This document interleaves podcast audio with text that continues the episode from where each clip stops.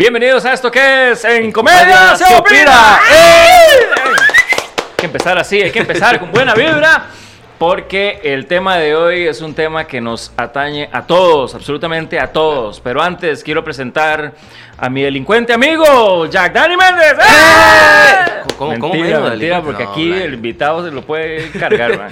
No, no, que va a pensar mi mamá, eso es la que más me importa. Oh, sí, cierto. ¿no? ¿Se imagina? No es un Man. delincuente, bueno, más o menos, más o menos. Bueno, no, nada, este, muchísimas gracias por invitarme a su programa. este, no, feliz de estar aquí otra vez, madre. La verdad, este, todos los miércoles me emociona mucho llegar aquí. Vamos a empezar otra vez con el dato. El dato. Que nadie me ha preguntado, no va a servir para nada, o tal vez sí. ¿Por no lo sabemos. ¿Quién sabe? Agárrelo. Eh, bueno, el tema de hoy mae, es un tema que realmente este, a todos nos interesa porque todos nos preocupamos por, por la seguridad, ¿verdad? Entonces, este, yo voy a, o sea, este, este dato es como tratar de, de defender lo indefendible.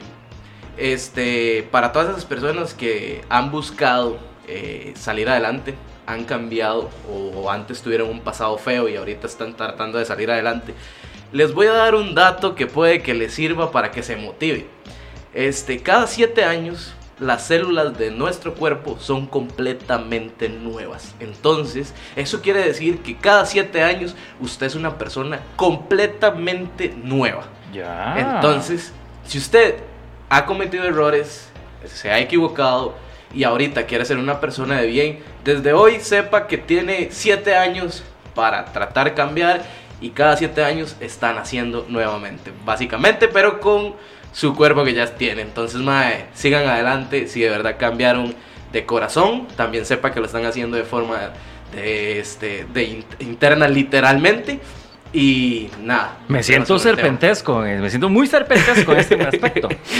Porque estoy cambiando de piel, pero fue que me pegué una quema el fin de semana. Sí, estaba rojo. Usen, usen Bloqueador. bloqueador. y- no, es que me ver, que acelera y, y lo que me aceleró fue la, el dolor y la quemazón. Bueno, para el día de hoy eh, vamos a hablar un poco sobre el tema de seguridad, porque ahorita en el país esto, este, bueno, con la pandemia quizá ha disminuido en ciertos aspectos, pero también ha aumentado en otros. Y es un tema de que muchas personas pues realmente les, les interesa y les preocupa también. Entonces quisimos traer, porque aquí en Comedia se opina, bah, por favor, somos unos cargas. Y tenemos al exdirector de la Fuerza Pública y aparte de eso, el ex viceministro de Seguridad en la administración de don Luis Guillermo Solís. Y tenemos nada más y nada menos que a don Juan José Andrade. ¡Eh! Eso. Lo dije bien, ¿verdad? Lo dije bien, don Sí, José. Estaba así en eso. Me faltó algún otro detalle.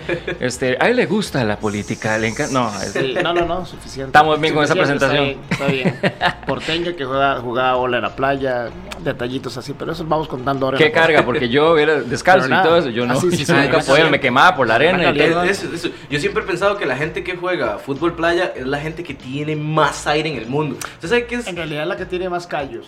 Bueno, ta- también, también. Pero bueno, ¿usted sabe qué es ir a patear una bola y que tras de todo esté metida así en la arena y usted llegue y la No puedo, no, no se puede. A mí yo es que, no bueno, puedo. soy muy Sí, sí. pussy para eso. Pero de verdad, don José, muchísimas gracias por estar aquí. Es realmente para nosotros un honor tenerlo Totalmente. este, aquí y, bueno, ya desuniformado.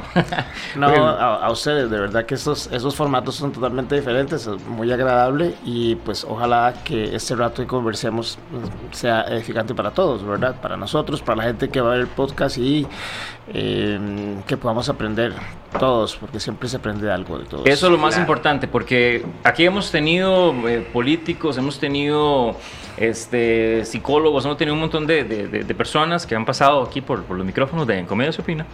Y, este, y muchas personas han agradecido eso, que a veces tenían una perspectiva totalmente distinta, sobre todo en el ámbito político, y que aquí se han vislumbrado cosas, digamos. Este, tal vez hay un, un conocido suyo, Albino Vargas, estuvo aquí también, y, y, imagínate que es entender, ¿verdad? Sí, sí. La Un- posición de la posición de él, eh, que es el que le ponía el pecho a los gases lacrimógenos.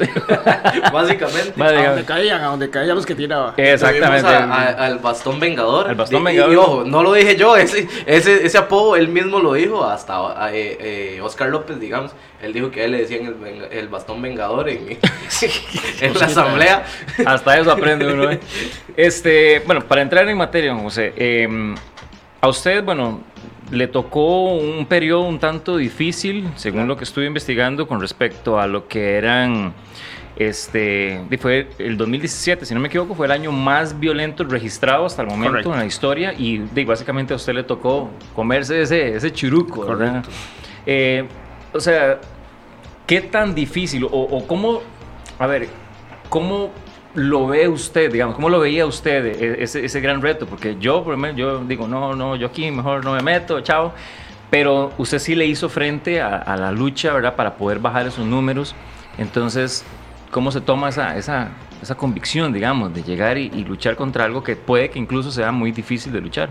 Sí, este, tal vez, Will, para poner en contexto a la gente que nos, que nos, que nos ve y que nos va a ir viendo a través del tiempo en este programa, eh, yo asumo la dirección de la Fuerza Pública en el 2010, ¿verdad? recién doña Laura Chinchilla acaba de ser eh, nombrada o juramentada como presidenta el 8 de mayo, a los meses yo asumí yo asumo un primero de octubre y el 3 de octubre nos llega la noticia de que estábamos invadidos. Entonces yo paso de ser el director de la Fuerza Pública a ser el, comandante del ejército. y lo digo de manera, por supuesto, este, eh, eh, metafórica, porque ciertamente eh, Costa Rica, a, tres días de, haberme sentado yo en la silla, estaba enfrentando una invasión, ¿verdad? Con Nicaragua. Costa Rica venía de números interesantes en en temas de criminalidad. Veníamos de eso fue haber Calero, pasado, eso fue Calero, eso fue Calero 2010, 2009 y 10 los números de homicidios en Costa Rica rondaban los 520, 525, 530 y empezamos un, un proyecto que, que nace primeramente de una lectura correcta, ¿verdad? social, eh, geopolítica, económica del país y eh, se genera una línea de trabajo que permitió llegarle a las comunidades y sensibilizar a la gente. A veces uno lo ve como, como, como, como muy en macro y de repente cuando lo ves en macro te cuesta mucho este, poder eh, digerirlo e interpretarlo de manera correcta. La criminalidad es producto, es un producto social, ¿no? Que está genera, lo generamos todos nosotros. Y cuando hablo de todos nosotros hablo de que hay una responsabilidad enorme que tiene el Estado, hay una gran responsabilidad que tienen los gobiernos locales, hay una gran responsabilidad que tienen organizaciones de las diferentes comunidades, cantones, provincias, pero también hay una gran responsabilidad que tenemos desde el seno de la familia y del hogar. Y esto, por supuesto, está matizado por una serie de factores muchos factores intervienen para la descomposición de una, de una eh, sociedad y lamentablemente son invisibles, no los podemos percibir a veces. Eh, tiene que ver los medios de comunicación, tienen que ver cosas tan triviales como los, los, jueguitos estos eh, de, PlayStation. Aquí podría ser su, anuncio. De, Play, de Wii, de todas esas cosas programas como estos influyen mucho en la gente y por supuesto toda la corriente ¿no? este, que ingresa por las redes sociales y que ingresa a través de una gran presión social, especialmente en los grupos más pequeños donde están los niños y las niñas y donde están los jóvenes. Entonces empezamos a hacer un trabajo de acercamiento en el 2010, eh, la policía en conjunto con otras instancias del Estado plantearon una propuesta de abordaje a comunidades muy vulnerables. Cuando es muy vulnerables son aquellas comunidades que tienen todo para hacer criminales. donde uno dice, yo ahí no me voy a meter jamás. Exactamente, exactamente, en donde el Estado no entra, donde el Estado no llega, donde el Estado está ausente. Y aquí hablamos de gente que no tiene brete, ¿verdad? De gente que no tiene que comer. Mm. Eh, y si come es un turno al día. ¿Verdad? Es esa gente que, que, va a la, a la, carnicería del barrio y compra el bistec más grande, pero uno solo y lo agarra, lo, cocina y lo parte entre cuatro. Cero este, escolaridad o en muy deficiente. Todo claro, ¿qué pasa, qué pasa en, esa, en, en, comunidades que tenemos muchas en el país, lamentablemente, este, que tienen esas características? Bueno, pues, ¿quién es el gran empleador de esta gente? Mm. no consiguen ver en ningún lado. O sea, eh, yo contaba en el foro de mujeres exitosas hace dos días, el 8 de marzo, el lunes que me invitaron, que una de mis grandes anécdotas, güey, para empezar hay que hablar de todo un poco. Claro. Y enredar a la gente, al final que nadie entienda nada de lo que dijimos. llegó, una, llegó, una, muchacha que me pidió una audiencia en la oficina. Yo era ya el viceministro de Seguridad y las, la muchacha tenía 24 años, una cosa así. Me dijeron, mire, coronel, que la busca fulana de tal y dice que si usted la puede recibir, que viene con un niño de brazos. No estaba haciendo, estaba haciendo, firmando papeles, no tenía gente, con mucho gusto la atiendo. Entonces, de darle cinco minutos y la atiendo, pasó la muchacha. Y entró y me dice, mire, ¿cómo está? Usted no me conoce este, a mí, pero yo soy fulana de tal, yo vivo en tal lugar. Y se sienta la señora y yo, perfecto, yo también que le ayudo. Vieras que yo vengo por una carta de recomendación que usted me haga. Y yo me quedé así, ¿verdad? Y como desde hace cuánto nos conocemos nosotros, como para sí, sí. me dice, no, no, este, no nos conocemos, pero yo quiero pedirle ese favor, no hay que me brete en ningún lado. Y yo sé que tal vez usted, si me hace una cartita, y así pueda conseguir brete. Y le digo, ok, está bien, dígame qué pongo y me dice, vea, si usted quiere ponga que yo vengo de una familia disfuncional, que mis tatas me han abandonada, que tengo tres chiquitos, que estoy gritando por ellos, que les estoy dando de comer, que no soy drogadicta, que no soy ladrón y que ando buscando brete. Y con su firma. No ocupo nada más. Lo pongo como anécdota. Wow. Porque lamentablemente esas son las personas buenas que abundan, Will, en esas comunidades pero que lamentablemente el, el, único empleador que llega ahí es el que llega con una bolsita de piedra y le dice a la señora, venda piedritas, deja la mitad, me da la mitad a mí, porque y tiene una, una, una, una marín de huilas ahí en la casa. El marido probablemente está detenido, ¿verdad? Ahí guardado una reforma y tiene que sacar adelante una familia. Entonces, vuelvo al hilo de lo que estoy hablando. En el 2010 empezamos a trabajar de, de, una manera muy integral el tema de seguridad. La seguridad no es más policías, aunque uno quisiera, ¿verdad? Y, es cierto que es parte de la receta, ¿verdad? O sea, para arroz con leche tiene que tener arroz, ¿verdad? Claro. A, huevos. Eh, aquí, por supuesto, cuando hablamos de seguridad hablamos de policías, pero no es la única, no es lo único que tiene que ir para dar una respuesta a una comunidad. Entonces ahí entramos con un proyecto con el IMAS, entramos con un proyecto con educación, entramos con un proyecto con el Ministerio de Trabajo incluso. Y eh, eh, llegamos a donde las señoras eh, identificadas y pues les ofrecimos una opción, una alternativa. Entonces la policía por ahí empezó a trabajar con los chicos, el Ministerio de Trabajo ayudaba a generar opciones, por ahí el INA la llevaba a capacitar y la gente empezó a sentirse tomada en cuenta y automáticamente la comunidad empieza a cambiar su mentalidad, ¿verdad? Y esto nos ayudó, digamos, para haber tenido los mejores números entre el 2011 y el 2014. Mire, usted es muy estudioso de eso. No sé si lo revisó, pero Costa Rica anduvo por los 400 en homicidios. Ajá. Y ve qué curioso, porque termina el gobierno de Doña Laura Chinchilla y después de muchos años la seguridad dejó de ser un tema, digamos, de discusión política previo a las elecciones. Sí, correcto. Desapareció, empezaron otros temas, que el empleo, ¿verdad? que la gobernabilidad y otras cosas, pero la seguridad desapareció. Entra don Luis Guillermo Solís, entra un gobierno diferente, con mucho nuevo funcionario que no tenía mucha experiencia, mucha carga política, le costó mucho arrancar el gobierno de Luis Guillermo. Porque doña Laura sí tenía vasta experiencia en, en, lo que era la seguridad, ¿verdad? Me imagino. ella, misma, ella misma. Yo recuerdo que prácticamente cuando yo asumo, ¿verdad? Que fue a los cinco meses después de que ella ya estaba sentada en la silla, eh, con uno de mis asesores a honor era don José María Rico, que, que en paz descanse, ¿verdad? El esposo, que era el esposo de doña Laura. y yo tenía conversaciones permanentemente con José María. Don José María es un español, era un español que era un experto en seguridad a nivel iberoamericano. y entonces tenerlo, cosa seria, claro. claro, tenerlo en la oficina prácticamente todos los lunes. Yo recuerdo que, que a don José María lo llevaban y lo, y lo traían a, a, mi despacho, conversábamos mucho, aprendí muchísimo, muchísimo de José María, un hombre con gran conocimiento y sobre todo con una gran cultura preventiva, mm. ¿verdad? Este país sale al mundo y todos montamos en el avión y nos apiamos ahí en Miami. Le dice, ¿usted qué tico? Pura vida, no hay ejército. Y uno no, entiende ni siquiera qué es eso, ¿verdad? Correcto. Y uno se la come y se la compra y cree que es que aquí el mundo, aquí adentro, el mundo de nosotros, el mundo de Bobby, tico, ¿verdad? Aquí no pasa nada y eso no es verdad.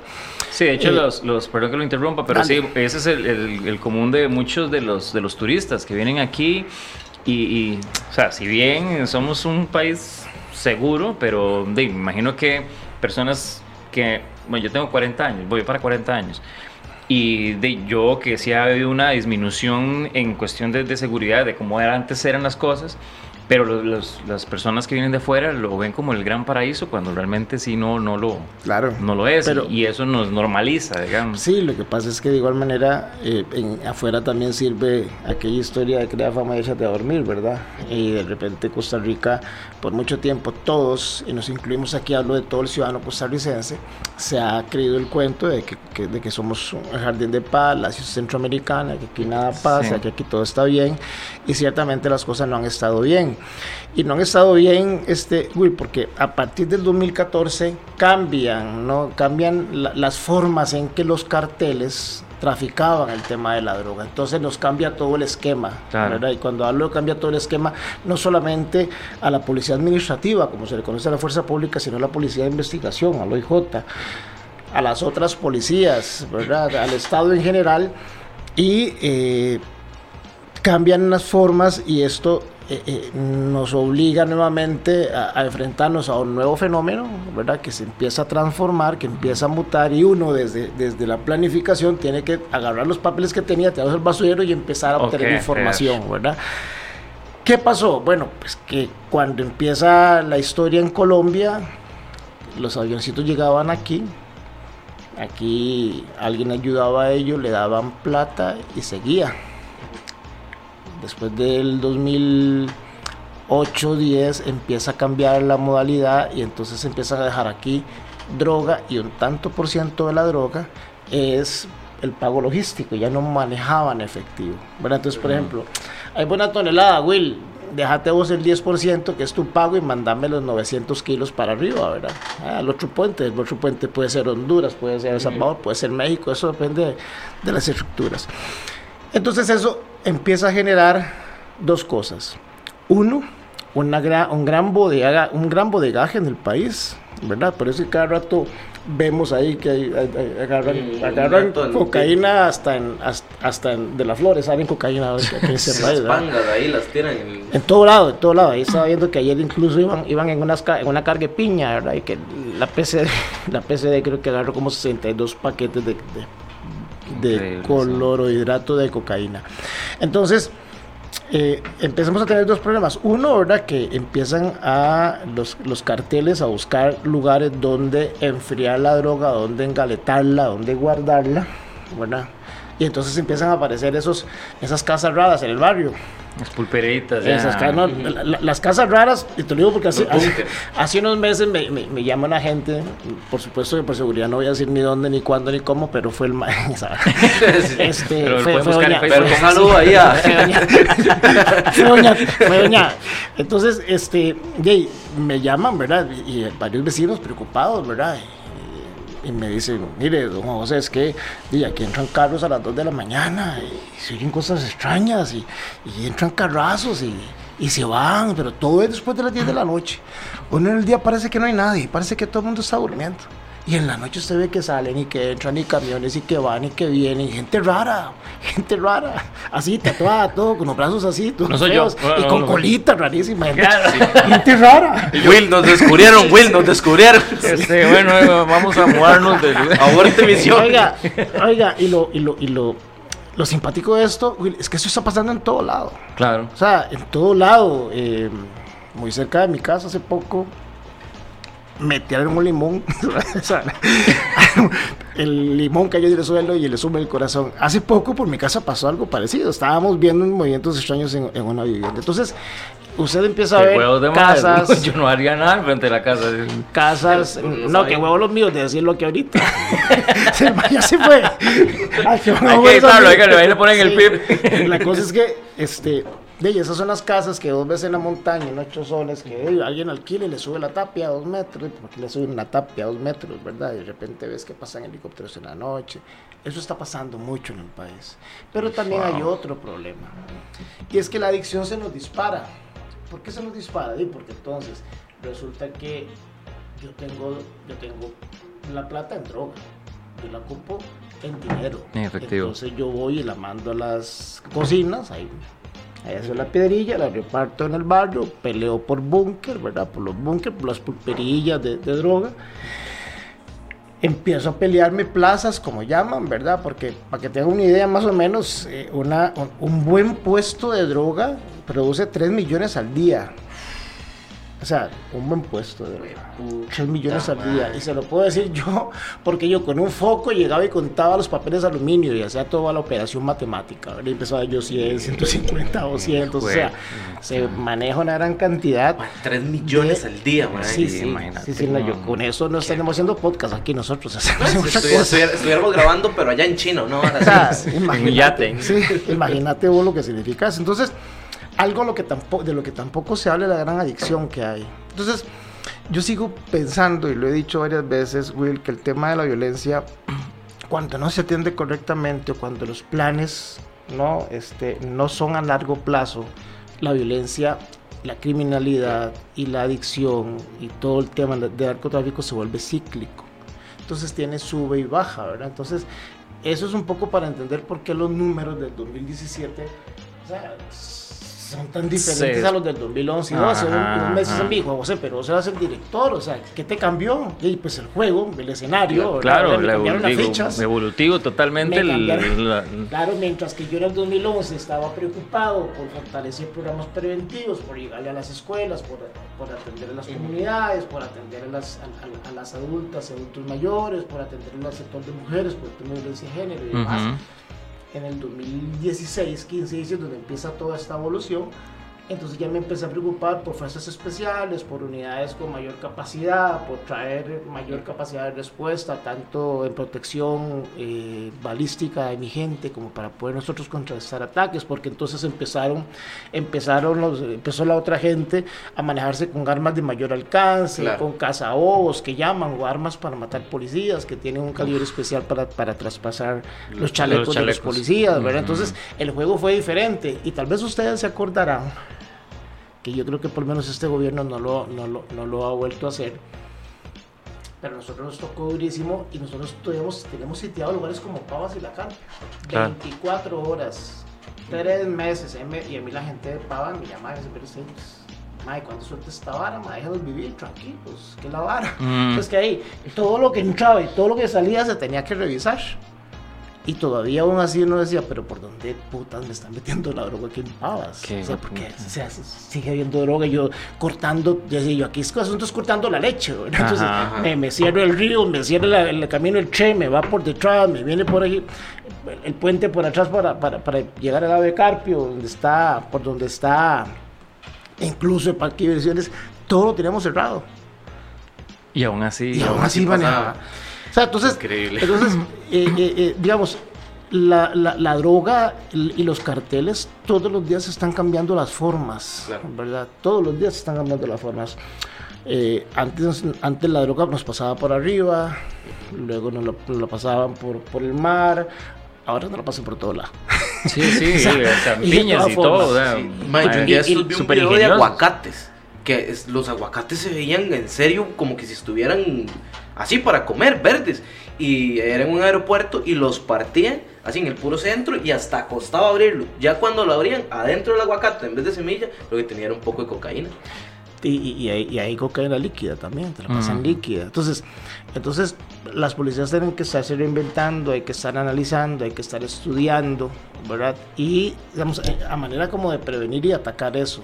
Pero el otro gran tema, Will, es qué hacemos por los barrios y por los jóvenes que siguen sin tener oportunidades. Claro. Que siguen sin tener brete. Sí, es que es una bola de nieve eso. Es una bola, es una bola Y es que es su normalidad, digamos, el hecho de vivir en un barrio donde el vecino es normal, de que cada 15 días venga la policía a requisarlo, o que toda la familia, o su papá, su tío, su primo estén en la cárcel, di, obviamente usted va a crecer con eso y usted va a pensar de que eso es lo normal, tristemente. Y vos llegas, y llegas a la casa a las 8 de la noche, te pones SMS el tele y te ponen la reina del sur y es una vieja, ¿verdad? Todo llena de silicona, el carro del año, ¿verdad? O sí, es que se lo pintan. Plata por todos lados, te dicen, yo estoy aquí jugando santo y mire, podría estar así.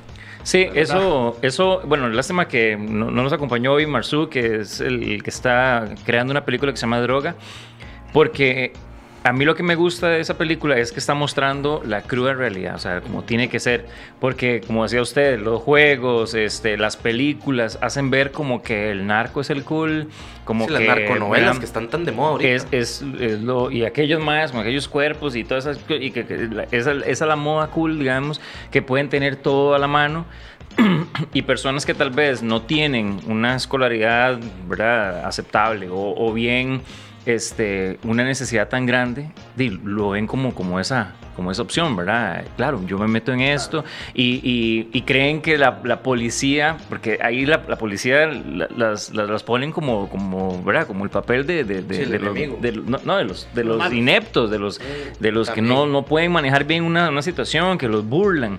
Y eso uno lo ve incluso en muchos comentarios donde la gente dice, ah, mira, se alegraron, eh, 80 toneladas, ay, sí, se alegraron, pero por otro lado le están metiendo Claro. el doble.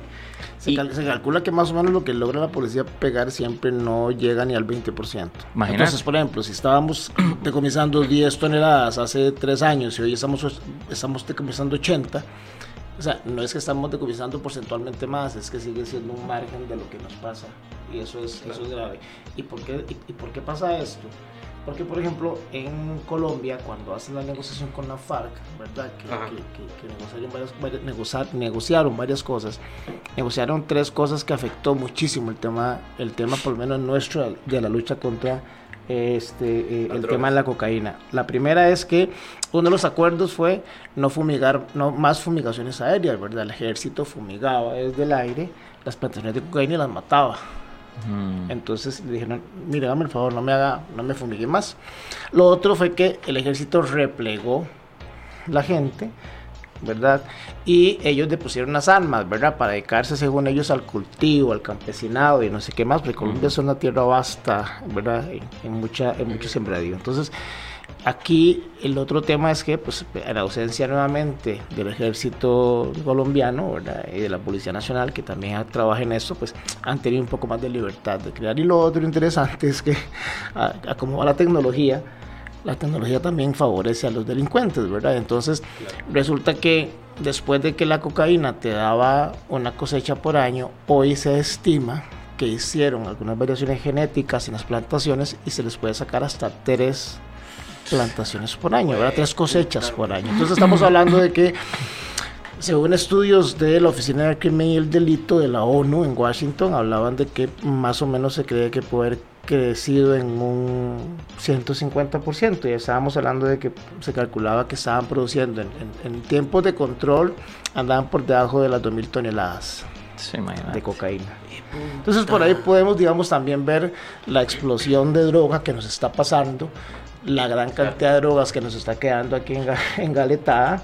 Vean ustedes, Costa Rica es ahora exportador de cocaína. Si lo vemos desde el negocio negro, ¿cuánta droga pegan en, en- en Europa? ¿Cuántos contenedores se están saliendo aquí? Se van con cocaína en, en exportaciones de producto natural, ¿verdad? O, o- o- o- o exótico y demás, porque hacen plantas. Sí, en sus van. diferentes de, variables. de claro. hecho, yo un día de estos vi y que me pareció, a ver, en el, de una forma hipotética muy inteligente de parte de los de estos maes, de los delincuentes, De los que malos. llegaron, sí, de los malos, que llegaron y, y, este hacían, o sea, digamos, era un grupo que llegaba, interceptaba a los a los traileros y les decían, bueno, de ahora en adelante usted nada más va aquí calladito porque le vamos a hacer un cambio de producto y pare de contar, tome su plata, bla, bla, bla. Entonces, ni la empresa sabía lo que estaba pasando, ni, ni la que mandaba ni la que recibía, pero el del contenedor iba mitad de contenedor y mitad de droga. Lo que hacía era que pagaban el costo de lo que quitaban, pero y les da igual porque al final del día lo que hacen es este eh, de pagarlo con la misma droga. Eso a ellos les da igual. Y el- entonces el dueño de la empresa no sabía y solo al final del día sabía el, el del camión y la banda que, que desmantelaron así que dos, tres semanas fue. Y era una operación como de más de 20 personas. mae. O sea, 20 personas estamos hablando que es, mae, es una cantidad enorme a nivel familia. Claro. Y aún así, eso más sumado a todos los choferes que tuvieron que haber agarrado por, por este, ser cómplices. O sea, mae, es, es una banda enorme. Y yo digo, puta madre, o sea, a tal punto que ni la empresa sabía, o sea, la empresa estaba pagando todo lo que, lo que tenía que pagar a nivel de impuestos de salida para que pasaran droga. Y ni sabían, mae, o sea, Y eso me, me, lleva también a otro punto que quería tocar, don José, y es qué tan limitada entonces está la, la, la policía, la fuerza pública o el, el, el, judicial, no sé, para, para, actuar. Porque no solamente estamos hablando de... Es que el, mundo de la seguridad es tan, tan grande que más bien claro. uno dice, o sea la gente no, no concientiza con respecto a eso, piden resultados, pero no están viendo también todo el trasfondo que existe para poder controlar eso, porque no estamos hablando solamente de la droga, estamos hablando de los homicidios, estamos hablando de, de los robos en las casas, estamos hablando de los rateritos en... en Violencia familiar. Que todo ese tipo de cosas. Entonces, ¿qué tan limitada está la fuerza pública? Porque un día de esos me, me, me llamó la atención ver un video en donde, en donde yo dije, ma, es que bueno, yo no sé, yo, yo sí volaría bala y es siniestro. Porque los policías entran en búsqueda de un, de un eh, ladrón, de un delincuente. De un delincuente. Y es la misma gente del barrio que los hace sacados disparando y todo, y, y, ellos no se, se ven inutilizados, se, se, empiezan a echar para atrás, para atrás, para atrás, para atrás, para atrás.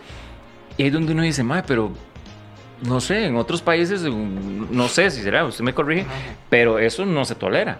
Pero aquí ya me imagino que ustedes también tienen una presión social, una presión de, de, de, medios en donde dicen abuso de autoridad, ah, es que no hicieron esto. Entonces, esa, esa suma de cosas yo siento que ata muchísimo a la fuerza pública para poder combatir mil cosas. Si en, en algo tan sencillo como un delincuente pasa esto, me imagino que para cuestiones ya más grandes, ¿están ustedes también mermados o no? Yo, yo pienso lo siguiente, pero antes de, de, responderte esto, yo creo que también hay que irse un poquito para atrás, William, lo siguiente. Mira, eh, yo creo que vengo insistiendo muchísimo y esto ahora lo veo con mucha más claridad después de, de, casi tres años de estar fuera de la función pública y haber seguido estudiando sobre temas de seguridad y criminalidad y políticas, que ciertamente el país eh, no tiene claro el rumbo que tiene que, que tiene que, que, seguir en materia de política criminal. Mm. Y esto me parece quizá lo más grave, ¿verdad? Porque en, en términos de, go, de, de gobernabilidad, eh, el Estado tiene que tener una planificación en cada cosa. ¿verdad? Tiene que definir cuál es su sistema de salud, ¿verdad? Tiene que definir cuál, es su, su, cuál va a ser su, su desarrollo económico, ¿verdad? Eh, sus relaciones exteriores, pero también tiene que definir cuál es el rumbo de la seguridad. Lo que siento más grave es que los políticos piensen que la seguridad está, mano, está en manos de los uniformados que están en la calle y ellos son los que tienen que dictar política. Mm. Y eso es muy grave, muy grave porque eso que estás hablando, este deterioro social que tiene que ver con, con, una, con una cultura que en policía se conoce como la cultura de la ilegalidad, donde la normalidad es evadir la ley. Entonces estamos hablando ya de, de, de, de, un tema que está intrínseco en los ciudadanos. Y no solamente en algunas casas o en algunas comunidades, ¿verdad? Porque uh -huh. yo te digo, o sea, a mí eso que me estás contando me pasó en un residencial de Moravia hace, hace unos seis años, ¿verdad? Que no dirá, bueno, de Moravia y el lugar donde estábamos ahí en el centro, no dirá, bueno, aquí no pasa nada. Uh -huh.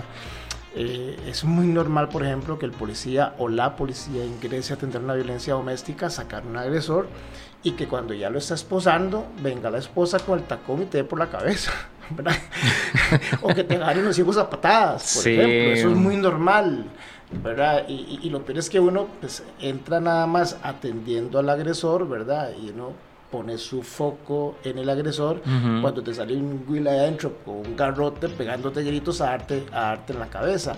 En el mejor de los casos, ¿verdad? En el mejor de los casos, ¿verdad? En muchos casos le, ha, le han cortado una mano a un policía, le han arrancado una oreja con un puñal y todas esas cosas. Pero vamos, la, la, la, ley tiene capacidad de, de, de, procesar todos esos eventos. Es que a veces creemos que es un tema de legislación y no necesariamente es un tema de legislación, es un tema que, que pasa por la propia cultura por la propia impunidad que hay en el país, ¿verdad? Porque de repente no hacemos mucho si tenemos, si tenemos una ley, pero que tenemos una judicatura que, pues, que, es, que, es, que es blandengue, ¿verdad? Que sí, no aplica sí, la sí. ley tal cual, ¿verdad? Eh, y, que, y en donde normalmente tienen más garantía los delincuentes que los ofendidos, Por ¿verdad? En la materia penal. Eso ya es otra cosa. Pero eso no es un tema de meterle, o sea, no hacemos nada, por ejemplo, si yo para ser como muy explícito en ese caso, si hubiera un, un artículo del Código Penal que dijera, aquella comunidad que obstruyera el trabajo de la policía, a todo le voy a meter 20 años. Si pensamos que con ese artículo la ley eso no va a pasar de mentira, el problema no está ahí. A veces el filo no está en las cobijas, ¿verdad? Eso es un tema que hay que abordarlo desde, desde diferentes perspectivas. Entonces, yo pongo como base la política pública en materia de seguridad. Hacia dónde va este país en materia de seguridad. Y esto nos permite, digamos, orientar la discusión hacia qué es lo que está haciendo el país para contener, para asistir y para apoyar las, la clase que está más vulnerable o que es más susceptible, por ejemplo, a caer en las manos de los carteles de la droga. Ujú. Nada. Cero. Cuando vos ves los desempleos al 25%, Mm. el desempleo formal, y cuando vos ves el subempleo en un tanto similar, un 26%, eso quiere decir que de cada cuatro familias hay dos que tienen empleo completo, uno, uno camaronea y el otro está en la choza viendo a ver qué Haciendo nada. hace. De cada cuatro familias, hay cuatro, cuatro familias. Entonces, eso es grave, Claro. es muy grave. Por supuesto. Porque, porque, o sea, si fuera que, ah, bueno, no tengo brete, entonces entonces nos reseteamos, aquí no comemos hasta que, no, eso no pasa. Jamás. Eso no pasa, o sea, eh, los bebés ocupan chupón, ocupan pañales, ocupan... Claro. Y la ¿no? desesperación lleva a cualquier cosa. Es correcto. Entonces, eh, primero es, eh, eh, y el otro gran tema es que Costa Rica tiene una gran cantidad de recursos en programas sociales y usted no ve que reduzca, nunca reduce los, ni- los ni- los niveles de pobres en ese país. Más bien cada vez más pobres. Y usted revisa de, cuánto el país le, dedica a temas de la atención a, la pobreza, ¿no? los programas de carácter social.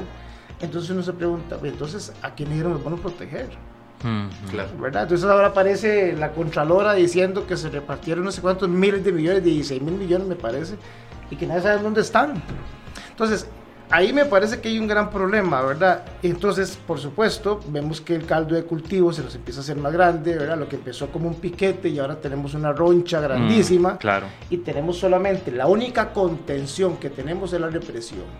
Y eso quizá es lo, es lo peor. Entonces, lo que vemos en la foto, y esto tal vez no se interpreta claramente hasta que no lo explica, es grotesco, porque lo único que tenemos para sostener a la gente que tiene hambre, para sostener a la gente que está frustrada, que aparte de eso agregue, le viene a pasar de un, encierro que ha afectado a mucha gente Sí, con claro. ansiedad, depresión, sin brete y demás, es un carajo uniformado o una muchacha uniformada que se les para en la puerta y que los quiere hacer cumplir la ley. Se contraponga a eso, güey. Sí. Usted va a encontrar, digamos, una olla de presión que tenemos y que lamentablemente, ¿quiénes son los grandes perdedores en esto? Bueno, pues uno de los grandes perdedores es la policía, definitivamente. Claro. Lo han usado como carne de cañón, lo vengo diciendo desde hace rato. Mm. Hemos querido meter a la policía en roles que no, le, no, no- no eran de su competencia, ¿verdad? Los hemos puesto a pelear con el pueblo Claro. un tema que se tenía que haber manejado de manera diferente. Entonces, esos son por un lado los grandes perdedores y los otros grandes perdedores son todas aquellas personas vulnerables de la droga que encuentran lamentablemente una opción de vida y lo que terminan encontrando es una situación de muerte. Ayer tuvimos cinco homicidios en el país. Ayer tuvimos cinco homicidios y uno dirá, ah, no, es que el problema está en un lugar, porque los cinco homicidios están en un cantón. No, no, no. Un muerto en Punta Arenas, el otro muerto fue en Limón, el otro fue en Guanacaste, el otro fue aquí en San José, el otro fue aquí en Heredia, todos fueron ajuste de cuentas. Uno apareció quemado, el otro apareció apuñaleado, degollado, el otro... Sí, sí, ¿Qué claro. pasa? Entonces, de repente, igual, vamos a ver, lo que era, lo que era el piquete, ahora tenemos un sarpullido No, sí, ya que ya no está llegando al pecho, ¿verdad? O sea, ya era el brazo y el pecho. Entonces, Y aún hay- así se sigue descuidando, o sea, se, se sigue priorizando otros aspectos y el de seguridad de- sigue más o menos ahí, ¿verdad? Como que sí hay que ponerle atención, pero... Y, y- y eso es lo que está provocando, o sea, es- Es que, no se, es que no se habla de eso, es que no se habla de eso. Sí, Eh, yo no sé quién se está haciendo de plata, ¿verdad? Alguien se está haciendo de plata. O sea, a alguien le conviene que en ese país, por ejemplo, no hayan escáner en los puertos. Alguien está muy contento de que no hayan escáner en las fronteras. Alguien está muy tranquilo de que aquí, por ejemplo, no se discuta nuevas formas de penalizar o de atacar el tema de la adicción y de la, y de la marihuana. ¿por qué no hablamos sobre el tema del consumo de, marihuana? ¿Por qué no hablamos? O sea, eh, aquí se habla de, de, de, que somos una, de que intentamos ser un país progresista en muchas cosas. ¿Por qué no empezamos a hablar del tema del consumo de marihuana, por ejemplo? De la tenencia de drogas. En España, este, en España, por ejemplo, la tenencia, al igual que en este país, no es penalizada. Usted puede en este país tener una cantidad cierta de droga para su consumo personal, lo que es penalizado la venta. Entonces, por ejemplo, en España llegaron las academias, ¿verdad? Y los expertos y dijeron, bueno, ¿cuánto es consumo personal? ¿Verdad? Por ejemplo, si fueran temas de birra, dirá, bueno, hey, seis birras es consumo personal, ya más de siete se más en otra cosa. Eso, pues, lo grafico así como para que la gente los entienda. ¿Qué es consumo personal? Bueno, de, mira, 100 gramos de marihuana. Eso le dará para hacerse cuatro purillos y ya que el mae pase el día tranquilo, ¿verdad? Entonces en España resulta que en la política criminal decidieron que el Estado le iba a dar al adicto los 100 gramos de marihuana. Qué interesante. ¿Qué pasó? Todo el mundo es adicto ahora. No, no, no, no. no una disminución. No, no, hay una disminución directa ah, de los hurtos, o una disminución este, directa de los asaltos a peatón. Pues ya no es negocio. Porque el adicto ya no necesita ir a asaltar a nadie. Porque el, el, adicto asalta para irse a comprar la, piedrilla, y buscarse un tubo, y arrancar la antena un carro y hacerse, hacerse por ahí la ñoña, ¿verdad? Así, muy pachuco, ¿verdad? tienen que evolucionar, dicen ellos. voy a evolucionar para ver qué, para ver qué saco para comprarse la droga. Eh, estoy hablando en el léxico de ellos. Entonces, aquí, ¿por qué no discutimos de nuevas formas de, atacar este tema? O sea, es que ah, ah, yo creo que no estamos tomando el tema en serio eh, y ahora lo veo con mucha más claridad, güey, yo fuera. Ahora veo las cosas muy diferentes, ¿no? a veces está metido adentro y, se vuelve como, como caballo carretonero, ¿verdad? No ve solo para adelante y para adelante, ¿verdad? Y, uno cree que nada más esa es la forma de hacer las cosas, pero eh, pues he seguido estudiando, estoy terminando un posgrado en la Universidad de Salamanca de España en política criminal, estoy arrancando un doctorado, ahora soy consultor leo mucho, tengo mucho más tiempo que antes, ¿verdad? Antes ni para dormir tenía tiempo. Entonces esto también ha permitido a uno cultivarse, ver, ver otras experiencias como la de Uruguay, que legalizó la marihuana, que quede claro, no estoy hablando de legalizar, estoy hablando de que discutamos otras formas. La forma sí, San Vicente, que, encontremos esa forma Así como, como se evoluciona en ese aspecto, nos llega, ahí también hay que evolucionar también en ese... Y usted ahora mencionó algo que a mí me, me, me preocupa mucho y que vamos al mismo tema con respecto a qué tanto es el respeto hacia el uniforme, o sea, hacia la policía. Porque como usted bien lo dice, eh, dice, están poniendo más bien la policía ah, en contra de del pueblo, cuando más bien debería ser ese, ese gran aliado, ¿no? Y esto también a su vez lleva a otro flagelo que me, parece que también va por esa línea, que es que ahora la gente también está tomando la justicia por sus, manos, ahora la gente se está armando más, ahora la gente entonces, no, no me importa y, mato a quien tenga que matar y lo que sea. Y por si la policía, ¿qué me va a hacer? Sí, pero ve, lo que pasa. O sea, y te voy a poner un ejemplo y compararlo con lo que pasa en Estados Unidos, de, situaciones que, que, he tenido la oportunidad, tuve la oportunidad de ver y de vivir de, en, en, mis años de formación y, y en las visitas que, que tuve en diferentes partes del país y Estados Unidos pues siempre fue un campo donde, donde me tocó ir, aprender y ver muchas cosas. Si aquí es prohibido consumir licor, manejar, manejar este, eh, con cierto nivel de alcohol en la sangre, ¿verdad? la gente lo, lo, traduce en tragos y, ah, no, tirate una birra y ya puedes manejar, pero ya dos no podés. O sea, somos, los, los ticos siempre estamos buscando a ver cómo carajos hacemos la vara. Claro, claro. O sea, para el tico, un no es, más jueguesela. sí, en otro lado, un no es un no. A usted le dice, o sea, usted llega a una chiquilla, ¿verdad? Y, y, le dice, mi amor, hoy salimos, no, y ah, esta güila quiere. Sí, sí, voy a ah, hablarle más y quiere que, quiere, que, quiere que le entre por otro lado. Pero no entienden, no, no lo aceptamos, el no. Y eso, digamos, también aplica en términos de seguridad. Agarran, usted, el carajo está tomado, le hace la alcoholemia, listo. ¿Qué sigue, Will? Si ya tenés, ya tenés la prueba consumada en el lugar, que es que te ponen a soplar y te sacan la sangre y tenés, ¿qué más hay que discutir con más, el Estado qué más tiene que discutir con un carajo que, que cayó, con, que, cayó con, con, la columna sangre? Y que pase el nivel. Creo que es 0.62, por ahí anda. ¿Qué pasa? De, no pasa nada. O sea, usted simplemente va uniforme anaranjado y se me mete ahí a la cárcel y dentro de 15 días va a tener presencia con un juez y el juez le va a decir, usted tiene que pagar 25 mil dólares. Eso pasa en Estados Unidos. Se acabó, no hay nada que discutir. Mm. Así es la cosa. Aquí no. Aquí vienen una notificación, vaya, le va a suspender la licencia. Y aún así salen manejando. pero la, manejando. pero la licencia, pero la licencia. ¿Y qué? O sea, y- no anda un montón de gente en carros que no tienen licencia. Sí. Ni TV, ni marchamos, ni nada. Entonces, eso es lo que yo te hablaba ahora cuando hablaba de la cultura de la ilegalidad. Me preguntabas, ¿y el respeto al informe? Bueno, pero el respeto a la- a- al anciano, el respeto a la mujer embarazada, el respeto al semáforo en la noche. Dígame quién no se brinca un semáforo en la noche. Sí, un Cuando llega ahí, amarillo, eh, bueno, es el no, rosado. A las 8 de la mañana está en, en- en- está en rojo, solo ve por un lado, para el otro, se asoma en el carro, pum, se lo brincó. Haga eso en otro país. Sí, ahí le llega la De hecho, de hecho está muy vacilón porque un día de estos nosotros estábamos hablando de que queríamos hacer un viajecito a Estados Unidos. Si Me todo lleva, sale bien. Me lleva, me lleva. Y, y, Sentiría y- muy seguro yo. Sí, claro. Y de, eso hablamos porque yo llegué y le dije a Will de que, de que yo, madre, qué loco, pero a mí me da miedo tomar licor en Estados Unidos. O sea, usted, porque estábamos hablando de, madre, sí, vamos este, a Las Vegas. Y nos enfiestamos y yo sé que yo le dije, madre, a mí me da miedo tomar en Estados Unidos. O sea, se imagina un problema en algún lado con alguien. Tal vez usted no está haciendo nada, pero alguien llega y le da un problema a usted y usted tomado. O sea, yo le dije, a mí la policía me da pavor en Estados Unidos. A mí un policía de Estados Unidos llega y me dice, ah, y le digo a las veces que me diga. Ah, incluso yo le dije, a mí me dice, salte 10 veces y le salto 15. Y me dice, no, porque después le dispara por hacer 5 más. Y yo, sí, tienen razón. Claro, claro, Yo, claro. Sí, tienen razón. No, tenés que hacer las 10 y es eso. Que, que, que, que definitivamente siento que nosotros no, no, no tenemos. Y reforzando eso, lo que usted decía de, de, de ese video de que llegaron y le tiraron pie, eh, bala a los policías y todo, Sí, siento que, eh, que era algo, un día estuve leyendo una información de, de lo que hacía Pablo Es- Escobar, que la gente, algunos lo veían como un santo, como un dios, porque les daba un montón de plata, y lo que la gente no ve es que no le daba plata por bueno.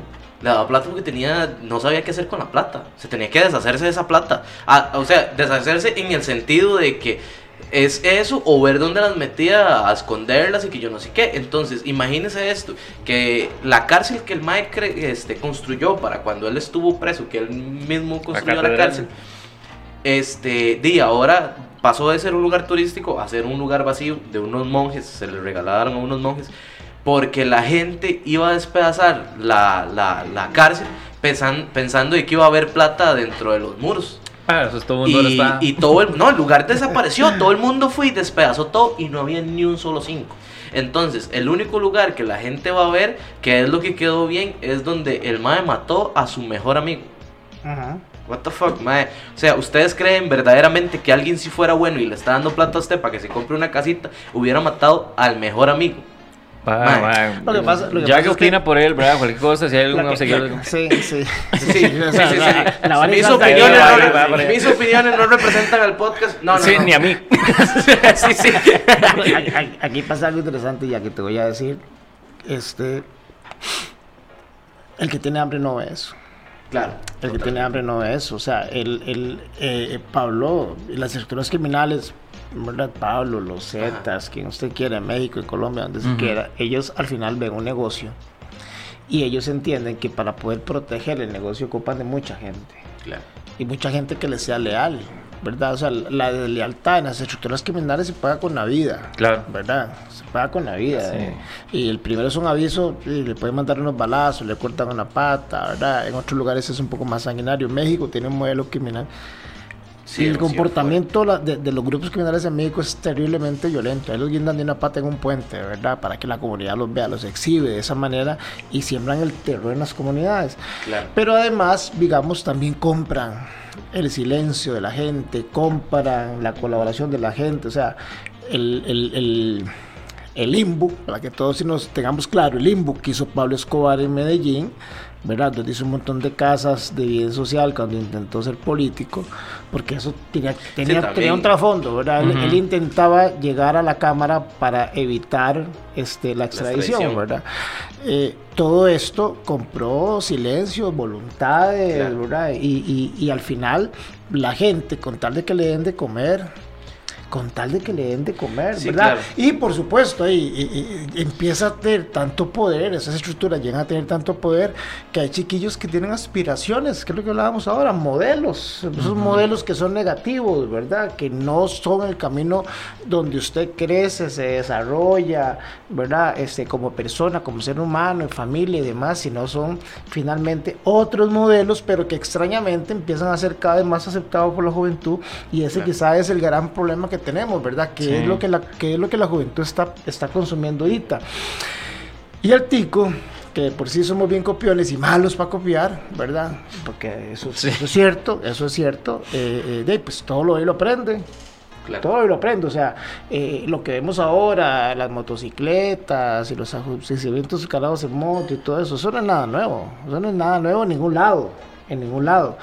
Este, siempre eh, los que analizamos y estudiamos todo este proceso de la criminalidad en el tiempo y especialmente en, el continente, ¿verdad? En, el, hemisferio, porque tienen comportamientos muy iguales, eso se discute eh, eh, de igual manera, estoy seguro, en otro podcast en Panamá, porque es lo mismo que está pasando en Chorrillo, lo mismo que está pasando en esas comunidades también, y pasa en Honduras, y pasa en El Salvador y demás todo este, todo este asunto, uno termina interpretando que uno ve cosas en México y uno dice, para allá vamos. Es muy fácil la, lectura y, la predicción, digamos, es, es, muy fácil porque todo lo que ha pasado en otros lugares, Costa Rica empieza a caer en un modelo similar y la violencia empieza a tener, digamos, una dirección que podría eventualmente decirnos que nosotros podemos llegar con mucha facilidad, lamentablemente, por la influencia de carteles mexicanos, por la influencia de carteles colombianos y porque las estructuras se globalizaron también, a como se ha globalizado el comercio y demás, las redes y todo, la tecnología, pues los carteles están globalizados, ¿verdad? Entonces ahora tienen conexiones de norte a sur y de sur a norte, ¿verdad? Por donde sube la droga, baja el dinero y las armas, ¿verdad? Y por esa misma ruta va y viene. O sea, aproveche que llegó la plancha y mándele, mándele la plata al, al, que está allá y, échale armas en un saco y ahí va la lanchilla, ¿verdad? Y chupando costa por todo Centroamérica. Esas, esas circunstancias creo que meritan de verdad un verdadero análisis. Entonces, eh, Will, yo, tengo por ahí un pendiente y yo siempre he dicho que, que algún día me sentaré a escribir porque para mí el tema policial y los policías pasan a ser para mí las segundas víctimas de todo esto, ¿verdad? Y especialmente cuando no se les capacita, cuando no se les da recursos, cuando no se orientan de manera adecuada, ¿verdad?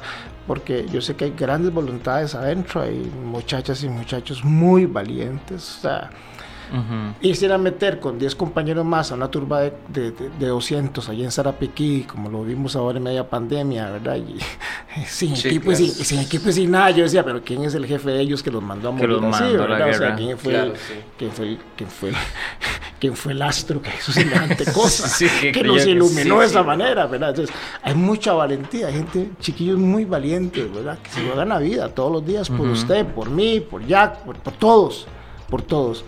Pero definitivamente yo pienso que aquí el gran peso y la responsabilidad viene de los que están más arriba, que siguen tomando la seguridad como un tema ¿verdad? del momento político y que al final aquí se queda nada más, ah, no, vamos a meter un poquito más de policías, vamos a meter más patrullas y motos, cuando realmente el frío no está en las cobijas, cuando realmente me parece que las soluciones vienen de otra, de otra manera, porque las, las comunidades se nos siguen, siguen perdiendo.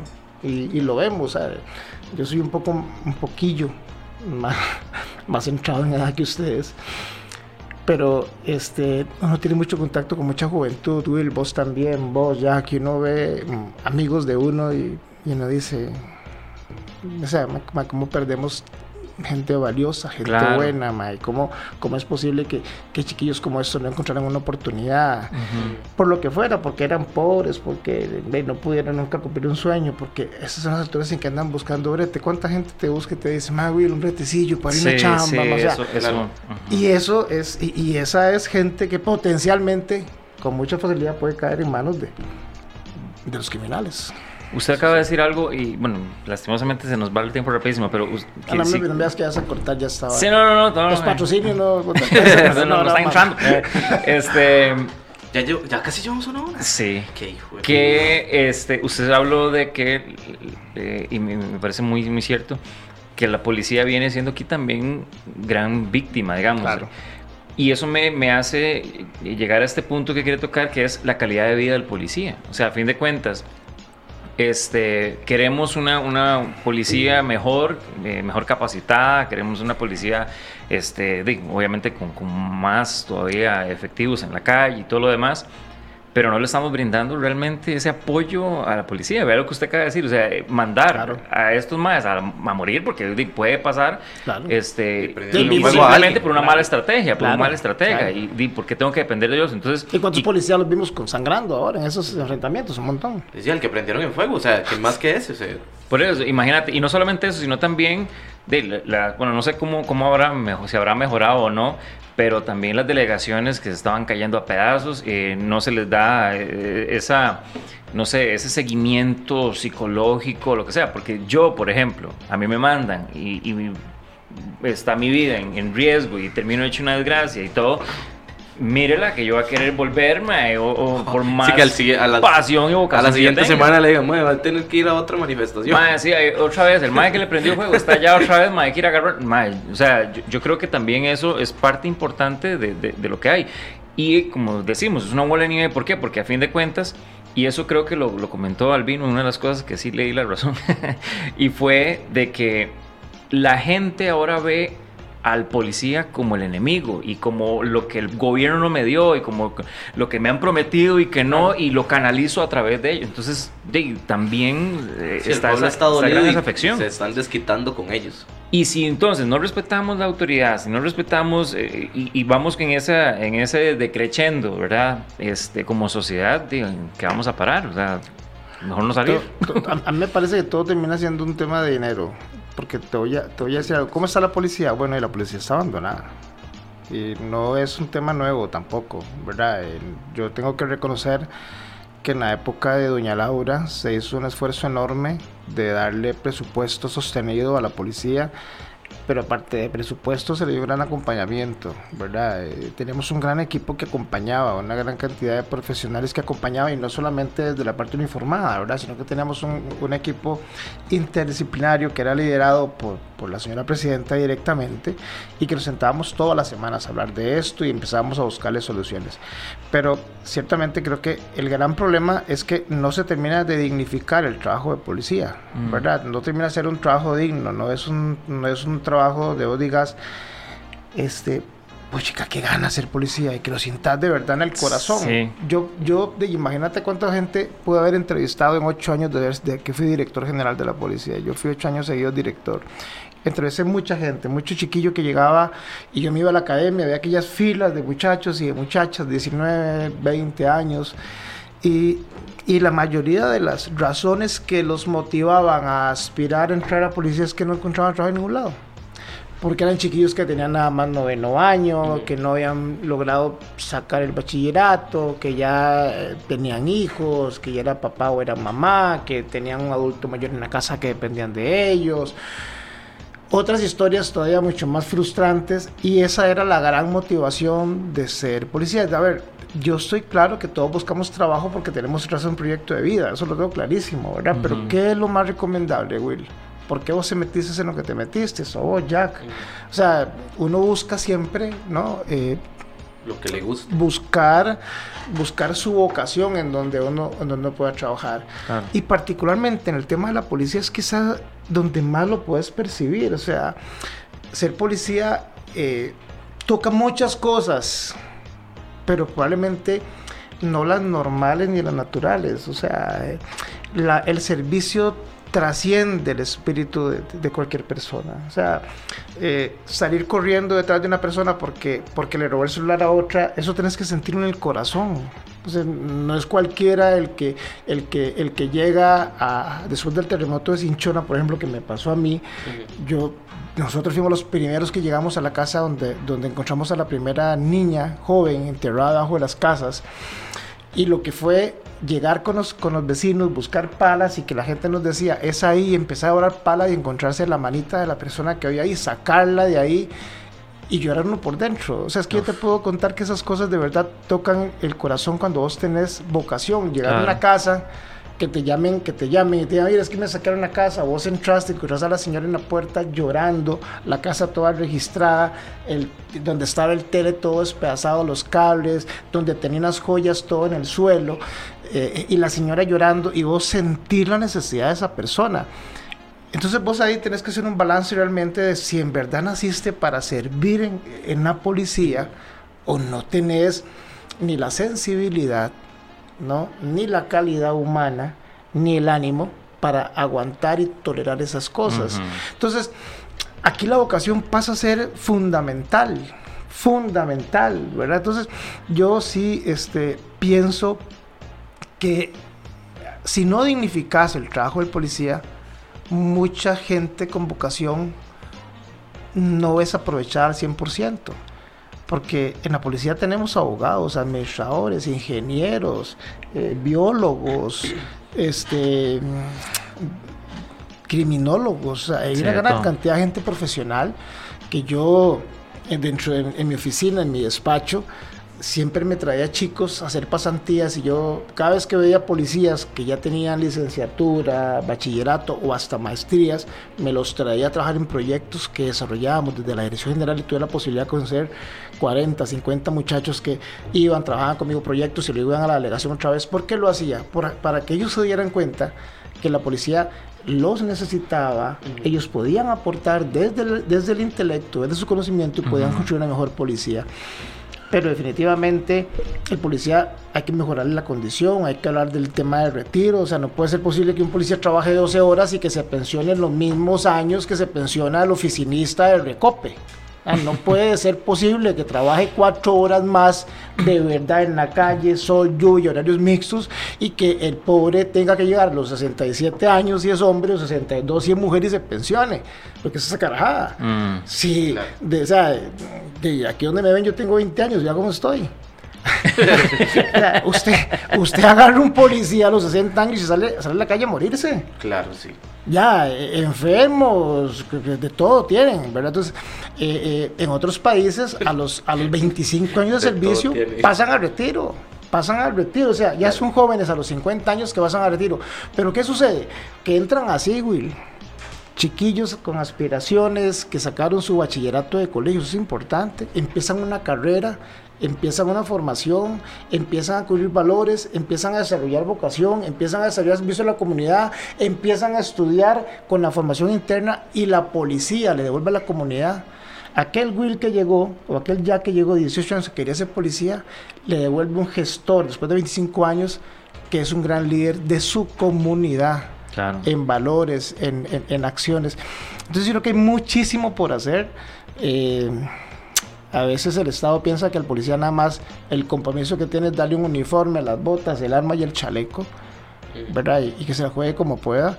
Pero el policía pasa mucha necesidad, el policía psicológicamente hay que darle mucho soporte mucho soporte, o sea, eh, eh, eh, el, suicidio en la policía es un tema del que hay que hablar, la desintegración familiar es un tema que afecta mucho al policía, ¿no? La, la, la el constante traslado de los policías que hoy están en Talamanca, mañana lo nombran en Limón, luego pasan para Santa Cruz, luego van para Pérez León, luego para acá y para allá, o sea, es un tema del que hay que discutir y en donde el Estado tiene que darle herramientas a la institución para poder acompañar, para poder empoderar y para poder dignificar. Y, y, sobre esta pregunta, porque yo siento que ya casi nos está dando el tiempo, te voy a contar una experiencia que tuve en Estados Unidos. Después de un curso en la tarde, que estaba yo allá, me fui con unos generales a un almacén. Yo andaba con un uniforme de la policía tica este, en el Comando Sur y nos fuimos a un almacén y fuimos a comprar unas cosas, ¿verdad? No siempre se lleva unos cinquillos para traer algo, ¿verdad? Para regalar. Y cuando estábamos en la caja, como ya andaba con uniforme, la señora me dice que se ando el carnet de policía. Yo no andaba el carnet, andaba el pasaporte, porque como andaba en otro país. Entonces, este, el general que andaba conmigo sacó su identificación, su ID, ¿verdad? De militar del ejército y le hicieron un 20% de descuento. yo me quedé muy sorprendido. Le digo, dame una cosa, ¿y esto qué es? Solo aquí, me dijeron, en todo el estado. En todo el estado. En todo el estado. La mejor manera de que uno puede agradecer el servicio de los uniformados es, es solidarizándonos con ellos. Y yo andaba en la calle y todo el mundo, thanks for your service. Viejitos, niños, chiquitos, pequeños tomaban fotos, gente en la calle te da las gracias. Ellos andan caminando en la calle y toda la gente le da las gracias por lo que hacen. Y eso llena mucho orgullo. Yo llegué, yo llegué eh, eh, ella cuando entré, entré, en la policía, yo soy abogado y era abogado cuando entré en la policía, ya era, ya era abogado de carrera y me metí en esto siendo abogado. Y la primera vez que llegué a dar unos documentos vestido de policía a la fiscalía de Punta Arenas, un, un abogado que litigaba este, allá se me arriba y me dice, puta Andrade, qué mal te estaba yendo en la oficina, weón. ¿Qué te, qué te metiste en eso, O sea, de verdad, yo me sentí, yo me sentí, yo me sentí hecho mierda, ¿verdad? Yo dije, puta madre, ¿qué es esta vara? O sea, peor humillación no pude sentir. ¿Qué te quiero decir con esto? ¿Qué les digo con esto? Para cerrar, o sea, así la gente evalúa el trabajo de ser policía. Yo después de 20 años, todas las vi, todos los días le doy gracias a Dios que me dio la oportunidad de servirle ese país con uniforme, que me dio la oportunidad de ser el primer presidente de todas las policías de América costarricense, del, de Ameripol, de 2013 al 2015, que fue el primer policía de Costa Rica que fue a la OEA ante los embajadores a hacer una ponencia de seguridad hemisférica, que fui el primer policía costarricense que pude hablar ante FIFA temas de seguridad en un encuentro de altas autoridades en Estados Unidos, que fui el primer policía costarricense, que fui presidente de las policías de Centroamérica, el Caribe, México y Colombia, y que siempre, mientras mis papás estuvieron en vida, este, pues puede compartir con ellos que fueron el resultado de lo que no hice, ¿verdad? Porque no me lo preguntaste, pero yo soy hijo de unos cantineros, de una, de una familia muy pobre. Y si no hubiera sido por la policía, yo no hubiera llegado a donde esté y donde he llegado. Entonces, yo creo que, que, que las, la policía le da muchas oportunidades, hay muchas cosas que se pueden hacer, pero que definitivamente hace mucha falta el apoyo del Estado. Yo logré muchas cosas porque entré profesional. Entré profesional en la policía y eso me permitió, digamos, tener mucha, una mayor, un mayor campo de, de acción ¿no? y, y de participar en procesos de ascenso y demás. Pero la policía debería tener sus propios mecanismos para que la gente se vuelva profesional dentro de la policía, más que un simple título del básico policial o un cursillo de armas o ay, qué curso teniente. No, no, no. Eso tiene que ponerse serio. Claro. Y cuando hablamos de una policía profesional, pues creo que debe, que debe, creo que debe sentirse de esa forma y creo que debe de generarse y promoverse de esa manera. No, y concuerdo con usted en, en, en, ese aspecto, porque realmente sí, sí se merecen todo el, el, el respeto, el valor e incluso este la admiración, porque a fin de cuentas eh, la labor que claro. ustedes hacen de, es, es, muy, muy importante. Aquí, Juan José, en el programa, ya para cerrar, tenemos un pequeño capítulo que se llama En Síntesis, que es básicamente un resumen de todo lo que se habló, los, los puntos más importantes. Pero, eh, pero sí, sin grabarse. Entonces, básicamente, sí, en síntesis, ¿Qué, ¿Qué, rescata usted de, de esta conversación? Eh, digo, o, o algo, ¿Qué recomendaría? Digamos, ¿O qué recomendación eh, para la gente que daría a, con respecto a este tema? Así como muy puntual. Yo, yo creo, tal vez reducirlo en tres cosas. Me parece primero que eh, tenemos que tener claro que el tema de seguridad es un tema que a, a todos nos involucra. Es más que un eslogan. Uh -huh. La seguridad comienza en casa y empezamos nosotros con nuestros hijos. ¿No? ¿Dónde están? ¿Qué hacen? ¿Con quién hablan? ¿Con quién intercambian redes? ¿Qué se dicen en las redes? ¿Quiénes son sus amigos? ¿Quién es el noviecito? ¿Quién es la noviecita? ¿Quién es el vecino? ¿Quién es el que vive enfrente? Si cuido o no cuido lo que está alrededor mío o si sigo en el rol de que me importa a mí. Entonces, yo creo que la seguridad, cierto, está en el Estado, pero empieza desde abajo, en el, en, el, en el, espacio de todos. El segundo punto, creo que es importante que si queremos mejorar en seguridad, hay que partir de una base que le permita al Estado desarrollar una ruta clara en materia de seguridad. ¿Para dónde vamos? La política pública en materia de seguridad ciudadana es fundamental y establecer protocolos, formas para poder llegar a llevar a cabo esta, esta política pública que pueda, por supuesto, atender las necesidades que tenemos en la sociedad. Y aquí hablamos de los problemas actuales, drogadicción, violencia de género, desintegración, violencia en aumento, armas y demás. Y lo tercero es que hay que hacer un esfuerzo como país para poder tener la policía que todos anhelamos. Todos queremos tener la mejor policía del mundo. ¿no? Eh, y uno trae aquí a este país a un policía de la Scotland Yard, que es de las más famosas del mundo, y probablemente le hagan lo mismo que lo que le hicieron los policías en ese video, mm. porque aquí es un tema de cultura, es un tema de apropiación, es un tema de, de, fundamento. Y yo sí creo que si queremos una policía que actúe diferente, hay que darle recursos, hay que acompañarla, hay que dignificarla, hay que mejorar, mejorar las condiciones de los policías y hay que hacer del oficio de ser policía una profesión digna. Excelente, Jack. En síntesis. Este, bueno, mae, casi casi no hablamos hoy. Hoy fue solo de poner atención, qué cátedra de aprendizaje, mae. Pero qué rico, qué rico. O sea, de verdad, este, a, nosotros, bueno, no, a los dos nos encanta aprender y la verdad, yo creo que me fui con un pensamiento totalmente diferente. Y bueno, en síntesis, este, puta. Eh, bueno, la verdad, este, creo de que se, dijo, obviamente nosotros hablamos eh, desde un estado de privilegio, eso lo tenemos súper claro, pero siempre y cuando usted pueda ayudar, si puede ayudar a alguien que, que este, la está pasando mal, que de verdad usted ve que la única solución que tiene, este, lamentablemente en su entorno es, o lo más fácil es buscar este, eh, los caminos malos y si usted puede ayudarle con un trabajo, si puede ayudarle con una carta de recomendación, si puede ayudarlo con un programa de arte, si usted, o sea, yo sé que el gobierno tiene mucha culpa, pero también este, tratemos de simpatizar nosotros con esa persona que no la tiene tan fácil como nosotros. Este, pues si usted tiene internet, este, definitivamente la tiene más fácil que muchas personas en este país, que ya como lo dijo este, ahora este, limitado a nosotros, hay gente que no tiene ni para comer entonces, en síntesis creo que eso sería lo mejor, este, tratar de ayudar a esas personas, este, tratar de simpatizar, eh, ponernos en la posición de la persona que anda un uniforme, que hacía como le está diciendo usted, tal vez, de que anda algo que lo comprometa, y usted está enojado y dice, no, yo no ando nada, tal vez esa persona viene a rescatarle la vida a alguien, de que estuvo en un asalto o en un asesinato, uno no sabe. Entonces tratemos de simpatizar con la persona que tiene un uniforme y también este, hagamos nuestro, nuestro deber civil, o sea, seamos gente. Correcto, y sí, yo creo que en síntesis eso es lo que yo quiero rescatar, que realmente no veamos a la policía como, no, como nuestro enemigo, sino más bien como nuestro aliado.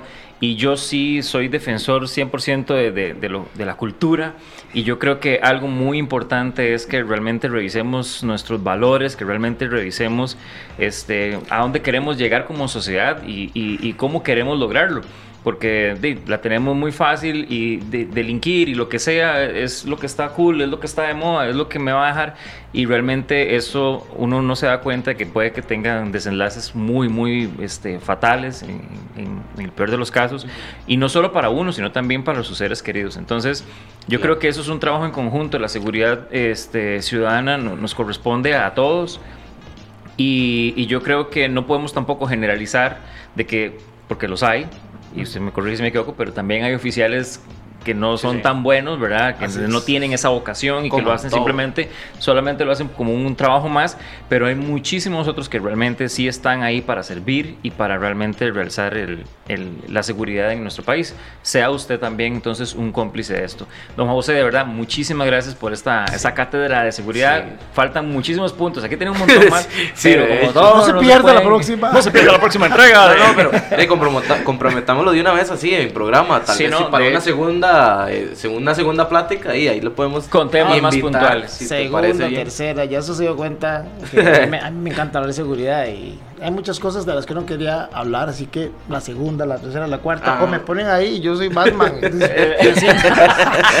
Buenísimo. No, no Avengers, no Avengers, no, Juan José. No hay ningún problema. Este, bueno, nada, para cerrar, este, de verdad, muchísimas Vamos, vamos por el segundo cierre ya. Sí, ya, ah, es el segundo cierre. este ya, ya, es el segundo zarpe. Sí, exacto, exacto. Pero este ya sí, porque este, ya, este, para cerrar, este, don José, redes sociales, donde la gente tal vez tenga alguna duda, quiera contactarlo a usted. O pues es tuitero, ¿verdad? Ya sí, sí, yo tengo mucho, bueno, hay Twitter desde que estaba en la fusión pública, J-J-Andrade. En Instagram estoy como J. Andrade y en Facebook tengo la página con mi nombre, Juan José Andrade, y mi perfil de Facebook igual, Juan José Andrade.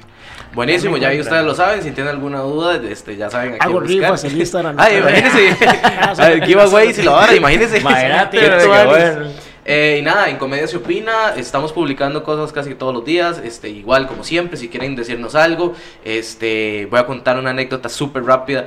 Ayer este, tuve un mensaje de una persona que me escribió eh, preguntando que si había alguna posibilidad de venir al programa. Me pareció demasiado cool porque la persona este, yo le pregunté, bueno, y este, ¿vos a qué, qué, arte haces o qué, verdad? Porque yo no, no, no, aparecía nada en la red social.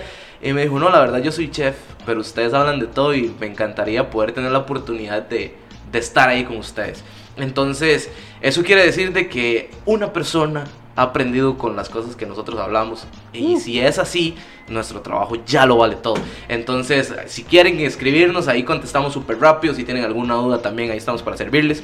Eh, en Comedia Supina CR, ¿verdad? Eh, sigan las páginas de Jog Medios, Jog Radio. Ahí igual hay este, programación todos los días. Mi hermanito, muchísimas gracias. De verdad, muchísimas gracias. Y este se vienen sorpresas, pero es, para eso necesitamos el apoyo de ustedes. Así que por favor continúen este, escribiendo y comentando. Muchísimas gracias y nos vemos en Comedia Se Opina. ¡Woo!